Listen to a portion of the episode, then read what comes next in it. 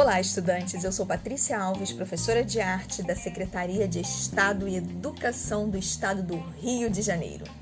Sejam todos bem-vindos à aula de arte do quarto bimestre referente ao nono ano ensino fundamental regular. Aula 5: O grafite no Brasil. Você sabe o que é o grafitismo? Não? O grafitismo é a arte do grafite Chamamos de grafite inscrições ou desenhos feitos à mão sobre um muro, uma parede ou qualquer elemento que se encontre na via pública.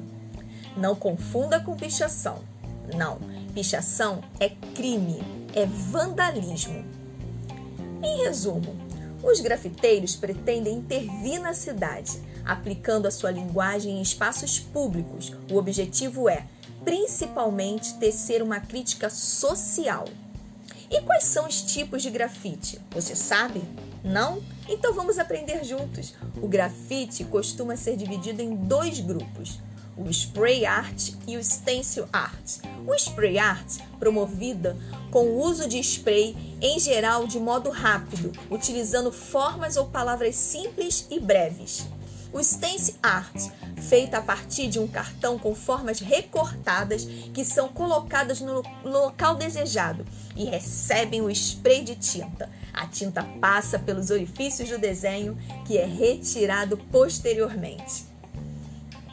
E o grafite no Brasil?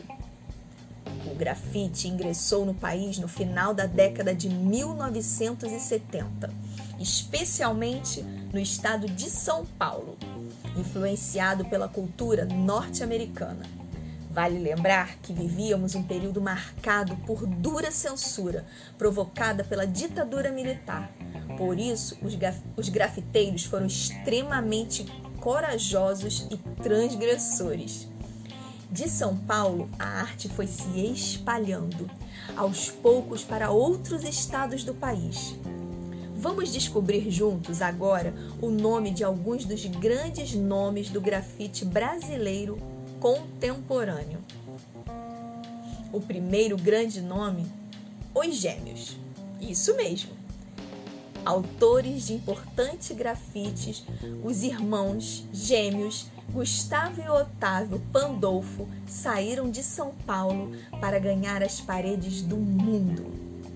Eduardo Cobra Nascido na periferia de São Paulo em 1975, Eduardo Cobra é um dos maiores artistas de rua do país, já tendo realizado mais de 550 obras no Brasil e em outros 17 países.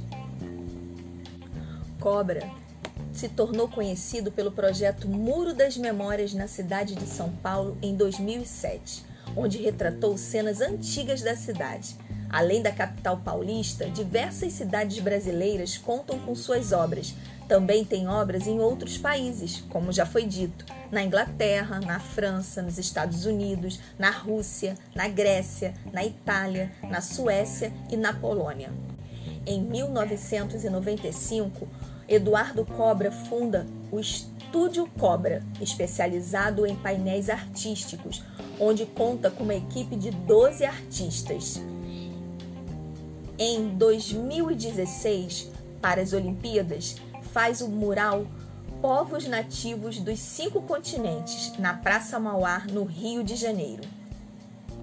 O universo do grafite é caracterizado por uma linguagem especial, uma terminologia própria, permeada de gírias, muitas delas importadas do inglês norte-americano. Vamos conferir algumas. Beat significa imitar o estilo de outro grafiteiro. Creel é o nome dado ao conjunto de grafiteiros que praticam a sua arte em conjunto e simultaneamente. Fag é a assinatura do grafiteiro.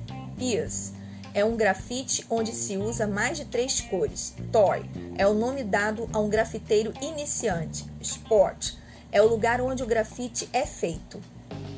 Freestyle é um trabalho livre, em geral improvisado.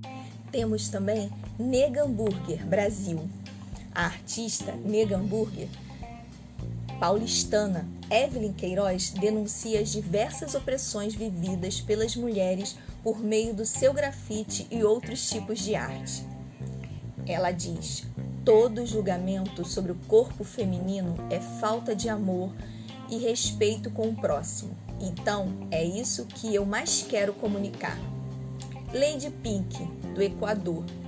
Sandra Fabara nasceu em 1964 no Equador e cresceu no bairro americano do Queens. Quando começou sua carreira artística em 1979, passava a adotar o nome de Lady Pink. É uma das primeiras mulheres do movimento hip hop em Nova York. Espero que vocês tenham gostado um pouco sobre o grafite no Brasil e alguns nomes importantes. Eu vou ficando por aqui, encerrando esse podcast. Um grande abraço.